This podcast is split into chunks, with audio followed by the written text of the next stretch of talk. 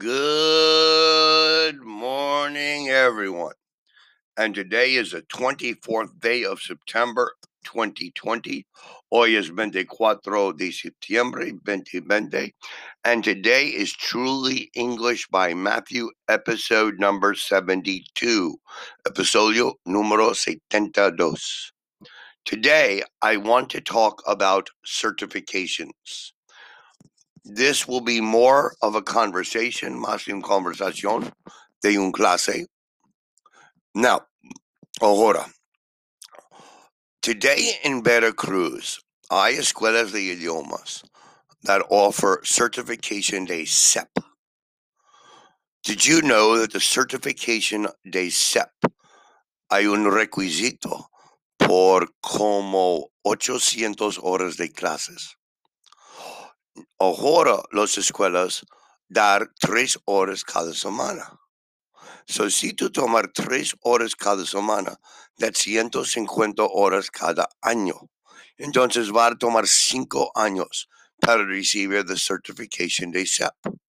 Cuál es cómico es the certification de CEP en estas escuelas. Tú tienes un maestro o maestra that no tiene su CEP certification. Tú tienes libros that no está de CEP, está copiar o imprimido. Este libros no es de CEP. So eso es un fraude. So, si tú quieres un certification de CEP, encontrar una escuela de CEP con libros original, checar de credenciales del maestro para no perder tus años, tus días y más importante, tu dinero. Otras certifications. I, the FCE, the PET, the KET of Cambridge, buen certifications.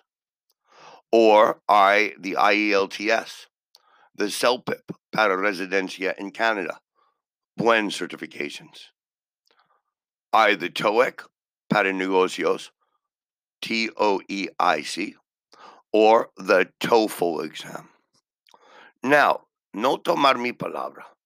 Por favor, va a the internet, checar diferentes páginas como Harvard University, MIT, como requisitos de trabajo por Televisa, por HSBC, por Pemex, por cualquier negocio internacional. Y cualquier negocio internacional, cualquier escuela internacional, solo tienes un requisito por idiomas. En eso, es the TOEFL exam. Now, si tú estás en Europa, eso is the Cambridge FCE exam. Pero por Estados Unidos y Canadá y la mayoría de Latinoamérica, the único examination, the único certification is the TOEFL examination. now, the TOEFL examination you have four different examinations, cuatro diferentes exámenes. Uno se llama the PBT, the paper-based test. Eso es anticuado, es un examination viejo. En solo 580 preguntas, 600 preguntas. No hablar y no escuchar. Solo answer the questions. The other examination se llama the EBT or the IBT, the electronic based test or the internet based test. These examinations are four parts reading, writing, speaking, and listening. I believe you can get a 30 points for each part. So the best score you can get would be 120.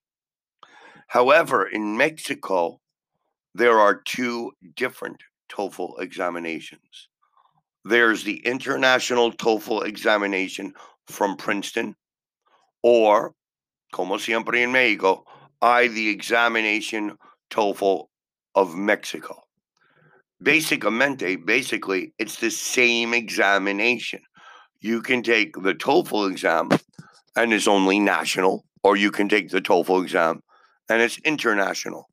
So, entonces, if you take the national TOEFL exam and you pass it and you get a perfect score, many companies and universities will not accept that exam because it's from the country of Mexico. It's not the original international TOEFL exam from Princeton. And the schools that offer the exam, the universities, the escuelas de idiomas, will not tell you. Ellos nunca va y avisar tú cuál examen ellos dar. They will never, never tell you. So it's very important that you ask is this the international TOEFL exam or is this the national TOEFL exam? If the school says it's the national TOEFL exam, walk out, salir, y find another school that will offer you the international exam because the national exam will not help you to work for international companies or enter international universities. Many people do not understand that there's a difference in the certification. And siempre, as a dueño de mi escuela, siempre hay un padre llegar con dos niñas, está nueve y once años sin edad. Y el papá dice, ¿qué tipo de certification tienes? What type of certification tienes para este, este niñas? Y yo siempre dice, ¿ellos hablan inglés? No. Well, entonces, primero aprender el idioma. Y después, we worry about the, the certification. So, my, my advice, my consejo para ti es primero aprender el idioma.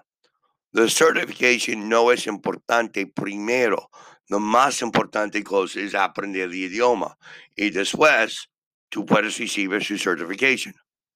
In my recommendation, the only certification that is valid, the único certification está válido, es the TOEFL exam.